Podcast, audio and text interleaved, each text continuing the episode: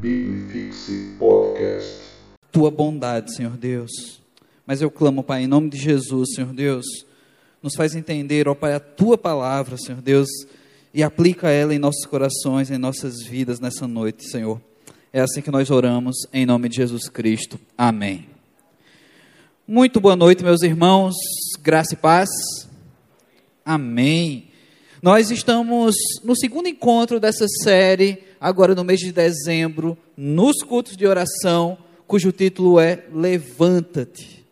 E a proposta dessa série é nas mensagens que estão por trás, ou de forma bem esclarecida, em milagres em que o próprio Jesus mencionou palavras que são estas: levanta-te.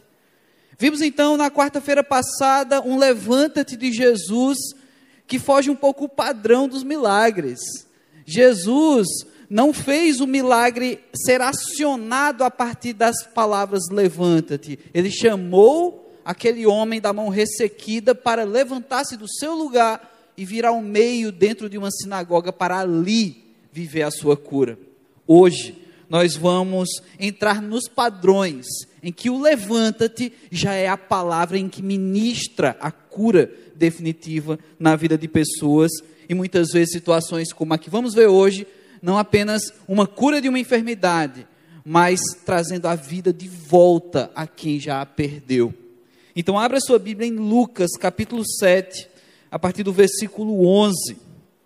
E vamos ver aí na palavra de Deus o que esse milagre, essa cura, é, essa vida trazida de volta a um corpo que já havia abandonado a vida, pode nos trazer de lição para nos levantar.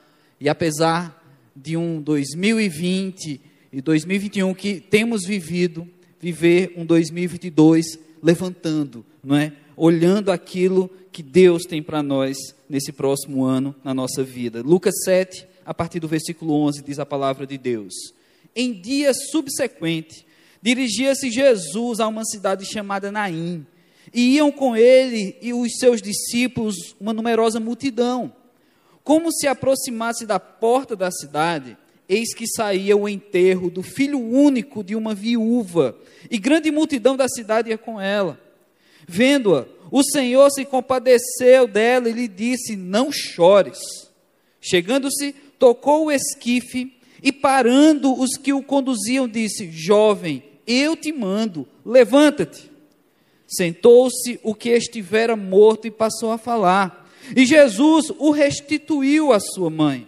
Todos ficaram possuídos de temor e glorificavam a Deus, dizendo: Grande profeta se levantou entre nós. E Deus visitou o seu povo. Esta notícia a respeito dele divulgou-se por toda a Judéia e por toda a circunvizinhança.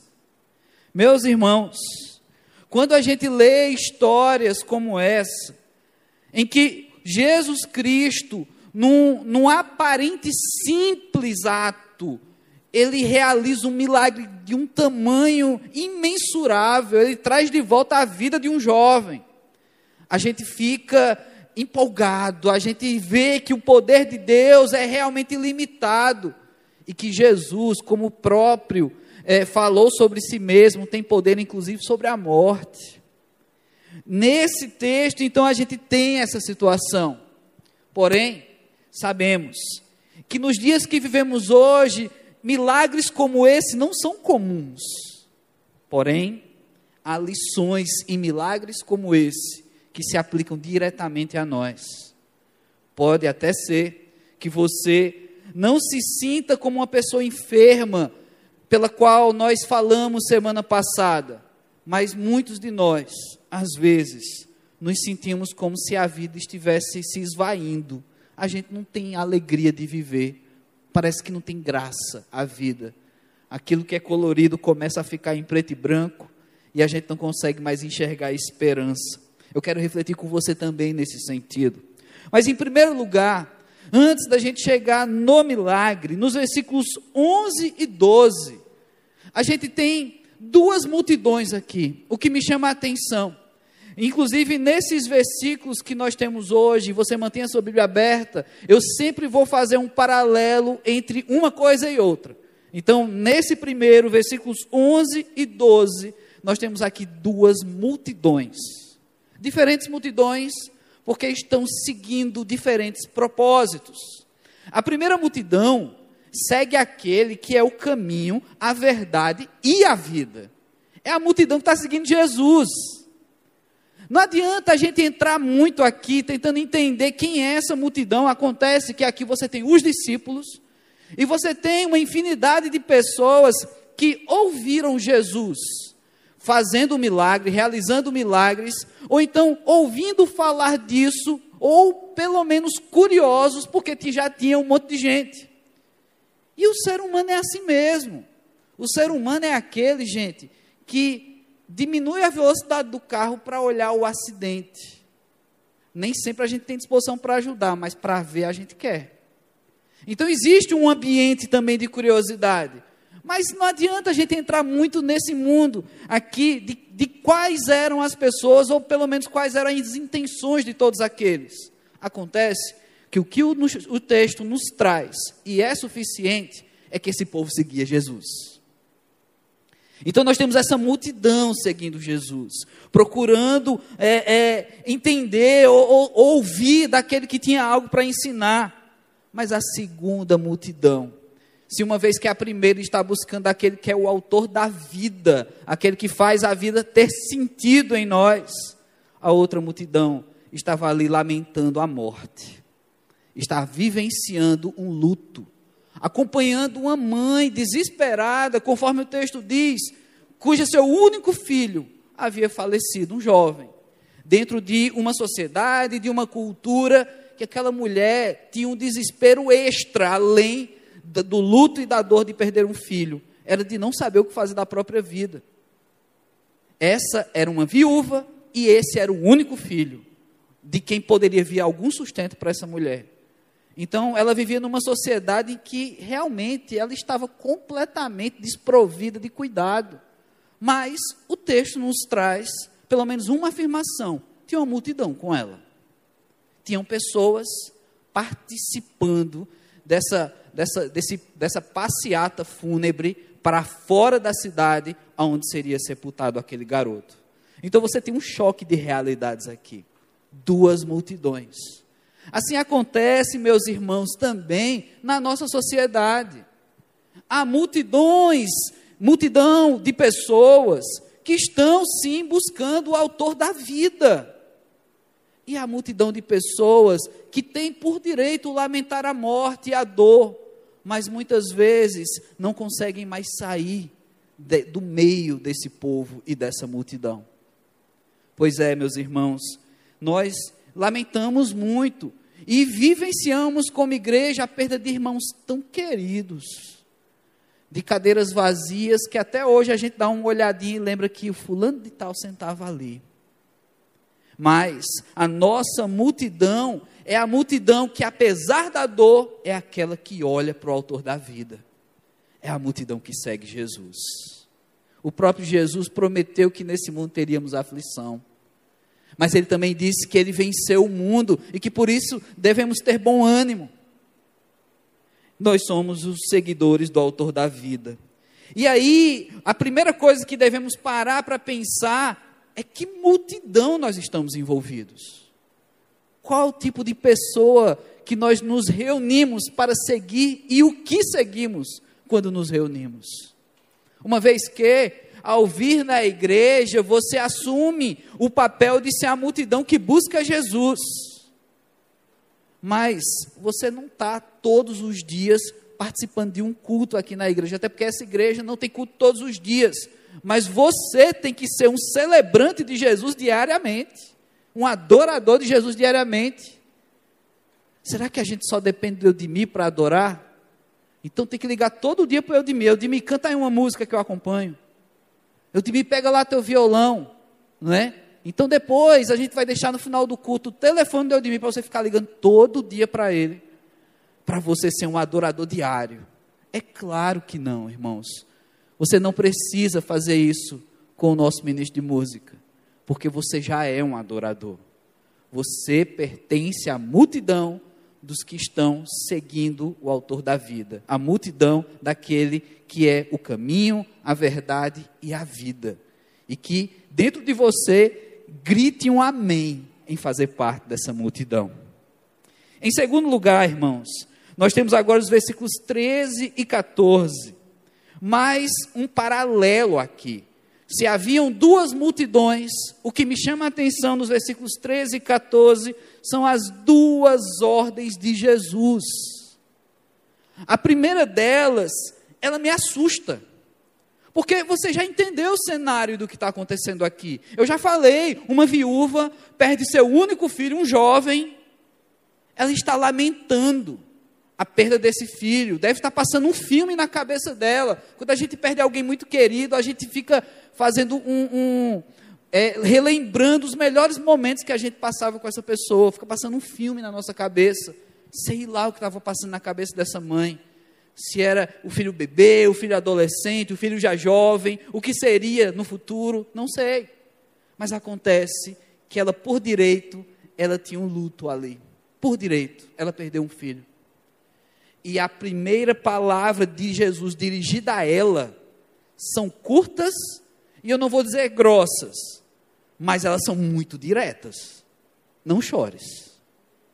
Gente, se palavras assim tivessem um efeito tão prático em só ser mencionadas, a gente vivia dizendo isso num, num funeral. Só que a gente sabe que é muito duro chegar para uma pessoa que está chorando pela perda de alguém e dizer simplesmente: para de chorar não é assim que funciona. Mas Jesus fez isso. Jesus fez. E Jesus fez por um único motivo. Porque ele tem, ele tem todas as razões do mundo para falar simplesmente essas duas palavras: não chore, porque ele tem a solução. Você, num funeral, não tem o direito de mandar uma pessoa parar de chorar, porque você não tem uma solução para aquela pessoa. Você não vai trazer aquela vida de volta. Você não tem o consolo que somente Deus pode dar o que você pode dar é um abraço. E hoje em dia nem isso a gente pode fazer direito.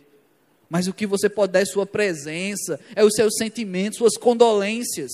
Jesus não, ele dá a vida. Jesus, ele pode dar o que ele quiser. Então só Jesus pode dizer essas palavras. Pare de chorar, ou então não chores. Pode parecer dura essas palavras de Jesus, mas quando eu olho essas palavras vindas de Jesus, eu penso numa outra coisa. Essas palavras têm poder. Até quando Jesus pede para parar de chorar, essas palavras já vêm com poder. E às vezes, são palavras poderosas, como essa que a gente precisa ouvir de Jesus. Eu não me sinto no direito de falar isso para você, meu irmão, para você, minha irmã, e que de repente está vivendo um luto ou tem derramado lágrimas por outros motivos. Eu não me sinto no direito. Mas a minha oração é essa: que você ouça palavras vindas do Senhor Jesus, porque Ele tem poder para dizer para você parar de chorar. Ele tem poder. Mas a, a segunda ordem de Jesus, segundo o imperativo de Jesus aqui, é justamente o levanta-te. É interessante que dentro desse contexto aqui, quando Jesus se aproxima e toca nesse, digamos, caixão em que, em que o corpo desse jovem está sendo carregado, aquilo, para os religiosos daquela sociedade, já é uma atitude confrontante. Você não deveria simplesmente tocar num, num local onde está depositado um corpo morto. A família, ela poderia participar, carregar, mas tinha toda uma questão de higiene, de cuidado com a, o corpo de uma pessoa e simplesmente você chegar e tocar num caixão, naquela cultura, você poderia tinha uma, uma, uma impressão e também até dentro da religião de que alguma forma você estava ficando sujo por tocar num corpo que já não tem vida ou num recipiente que carrega esse corpo. Mas Jesus faz isso. Ele toca. Antes de falar levanta-te, ele toca no esquife. E, e para toda aquela situação aquela procissão indo ao sepultamento daquela, daquele jovem, simplesmente para. Alguma coisa vai acontecer. Jesus mandou parar. Mas ele não mandou parar o esquife, ele mandou a mulher parar de chorar. E agora ele se dirige àquele jovem onde não há mais vida e diz: Levanta-te. Somente Jesus pode fazer isso. Somente o autor da vida pode falar com um corpo onde não há vida e dar a ordem para que aquela vida retorne. Somente o autor da vida. Ele manda aquele jovem se levantar e ele levanta. Eu sei, meu irmão, que você já ouviu talvez testemunhos de pessoas que praticamente ou foram dadas como mortos pelos médicos, pelas máquinas no hospital e que de repente por um milagre de Deus voltou. Ali você não tinha o Jesus como corpo e o Jesus 100% homem, 100% Deus, declarando essas palavras. Mas você crê que o poder de Deus se estabeleceu ali. Mas aqui também eu quero pensar como aquilo que eu falei no começo. Quando muitas vezes nós temos conseguimos respirar esse ar que Deus nos dá, conseguimos até nos alimentar, conseguimos levantar da nossa cama e trabalhar um dia de cada vez. Mas lá dentro, no fundo do seu coração, às vezes só você sabe disso, e Deus que conhece seu coração, você se sente um pouco morto por dentro, já não tem mais alegria em viver. Sejam por qual, quais foram os motivos que te levaram a pensar desse jeito, eu quero e eu desejo muito que você ouça de Jesus essas palavras: levanta-te. Jesus fala esse levanta-te, porque ele pode dar vida. O mesmo Jesus que com pare de chorar já pode falar isso com poder, muito poder há em Jesus quando ele fala também levanta-te. Aqui a gente vê o milagre de Deus acontecer. E esse milagre, ele tem um objetivo, ele não foi unicamente para trazer alegria àquela mulher, que com certeza trouxe muita alegria. Mas lembra, haviam duas multidões aqui: a que segue Jesus e a que vai celebrando um luto, uma morte. Essas duas multidões, elas se chocam para ver a vida, o milagre de Deus acontecendo. Mas como milagres são importantes, irmãos. Como reconhecer que Jesus Cristo tem todo o poder, o Filho de Deus tem poder para curar, para ressuscitar. Como é importante para uma sociedade onde tem várias multidões. Aqueles que celebram a morte, aqueles que buscam a vida, e até mesmo multidões que não sabem para onde estão indo, mas estão indo para algum lugar. E às vezes não estão indo para os caminhos do Senhor. Muitas vezes estão tão distantes desse caminho. Todas essas multidões precisam ouvir as palavras de Jesus. Todas essas multidões precisam crer que Cristo é quem tem poder para salvar. É quem tem poder para curar, é quem tem poder para te fazer levantar, e não importa a situação em que você esteja. Sabe, irmãos, na nossa sociedade, nós temos toda uma intelectualidade para tratar doenças. Existem medicamentos que conseguem te dar mais força para viver, mais vontade de viver. Existem tratamentos com profissionais que conseguem te dar mais força para viver, mais vontade de viver. Mas essa vida que só Jesus pode dar, somente Ele pode te dar, somente Ele pode declarar para você, só Jesus. E o ser humano precisa reconhecer isso. Que apesar de, de muitas coisas que a gente faz para dar um fôlego de vida, o que o ser humano precisa é de Jesus. Sem Ele, essa vida não vai ter sentido. Precisamos de Jesus, irmãos. Mesmo você que já tem Jesus como seu Senhor e Salvador, mesmo você que sim, sabe o significado da cruz, daquele sangue que foi derramado pela sua salvação, você continua precisando de Jesus. Você continua precisando do autor da vida. Por fim, versículos 15 ao versículo 17. E aí você que que gosta de analisar a pregação, você já chegou e viu, olha, o pastor Léo falou de duas multidões, o pastor Léo falou de duas ordens de Jesus. Mas o que é que tem aqui do versículo 15 ao versículo 17, onde ele vai separar como duas? Aqui nós temos duas palavras em que o povo glorifica a Deus. E isso me chama a atenção. A primeira palavra de glória, a primeira palavra de adoração, após, o interessante é que o texto não diz, mas que multidão que fala isso, né? Fala que o povo fala isso. Ou seja, as multidões agora se chocaram e viraram uma só, um só povo, dizendo em primeiro lugar: grande profeta se levantou entre nós. Aqui eles estão percebendo que Jesus vai além do que um homem intelectual, um homem que tem algo a dizer, a ensinar, um homem que consegue fazer seguidores. Eles consideram Jesus um profeta, como no Antigo Testamento, a boca de Deus, a voz de Deus, que através dele sai poder. Grande profeta se levantou entre nós. Irmãos, nós já temos essa certeza. Nós já devemos carregar essas palavras de adoração que o profeta está entre nós. Jesus Cristo é o profeta que se levantou. Definitivo. Não precisamos de outro. É Jesus Cristo. Mas por enquanto, a voz do povo é sobre um grande profeta que se levantou. Mas a segunda palavra de glorificação, a segunda voz do povo é: Deus visitou o seu povo. A revelação está diante deles. Deus está aqui. Deus nos visitou. Olha que o milagre de Jesus trouxe sobrevida àquele jovem, trouxe esperança àquela viúva, mas trouxe muito mais do que isso, gente. A revelação de que Deus está entre nós. Deus visitou o seu povo. Deus está aqui. E disso você também sabe. Deus está aqui. Deus visitou o seu povo. Deus não simplesmente comprou uma passagem e veio para a primeira igreja batista de Fortaleza. Deus visitou você. Deus visitou nós como igreja, como povo que se reúne para adorá-lo. Deus continua visitando o seu povo. Milagres continuam acontecendo. Profecias de Jesus continuam sendo trazidas em meio a nós. O profeta Jesus continua profetizando e Deus continua visitando.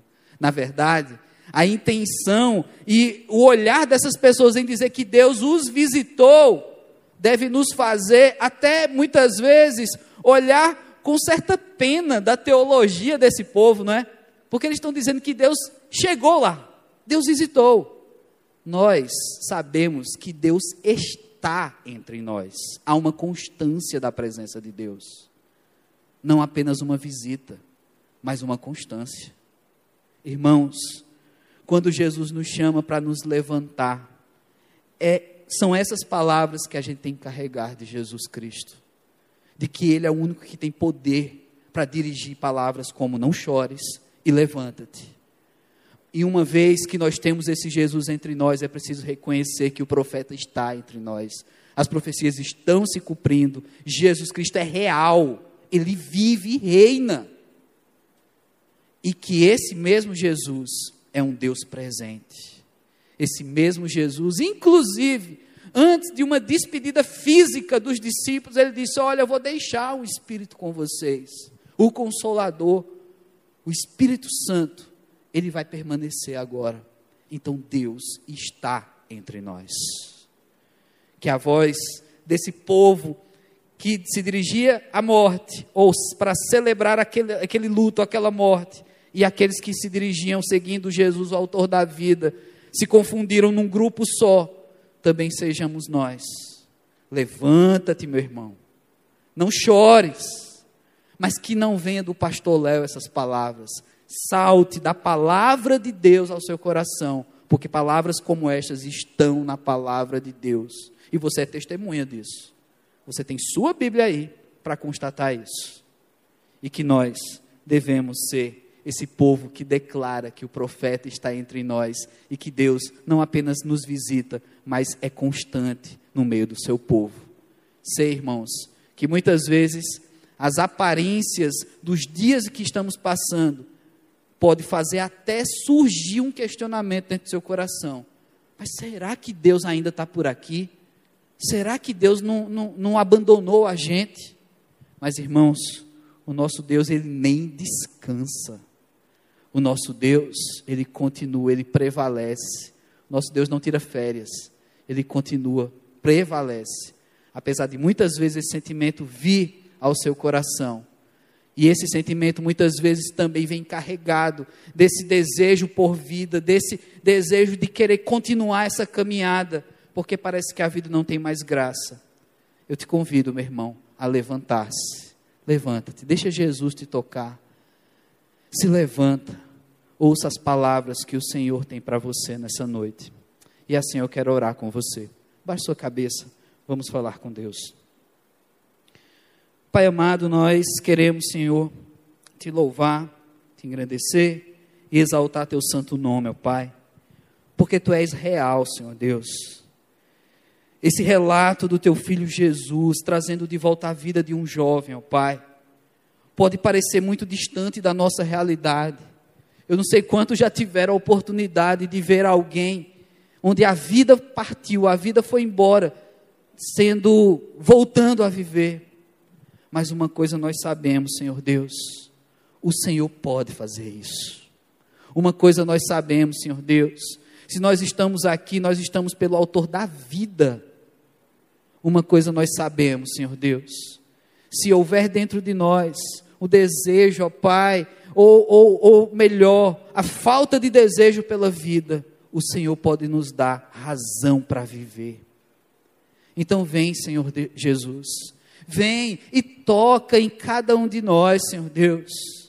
Se houver alguém aqui nessa noite, ó Pai, nos acompanhando pelo YouTube, que vive em si uma sensação de que a vida não vale mais a pena, de que não tem mais graça viver, ó Pai, vem Deus e toca essa vida, ó Pai, e traz a levantar-se, Senhor Deus, e viver o novo, e, e sentar e falar como esse jovem sentou e falou, provando de que agora há vida nessa vida, Senhor Deus. A tua presença nessa vida, o teu milagre nessa vida, ó Pai. Então toca o teu povo nessa hora, Senhor Deus. Mas Deus, nós que também somos multidão, ó Pai, faz, Deus, com que dos nossos lábios, a nossa boca, a nossa vida também se levante para declarar que o teu filho Jesus está entre nós e de que a tua presença é constante no meio do teu povo, ó Pai. Não vai ser uma pandemia, não vai ser um ano difícil, Senhor Deus, que vai nos fazer desistir de crer que o Senhor está entre nós, o Senhor está no meio do teu povo, o Senhor está no meio da tua igreja, ó Pai, e que assim seja a nossa voz, não somente aqui, mas onde nós estivermos, Senhor Deus, que essa multidão também se levante, ó Pai. É assim que eu te oro, ó Deus, em nome de Jesus Cristo. Amém. Então, irmãos, levanta-te e vamos cantar. Jesus. Biblifixe Podcast.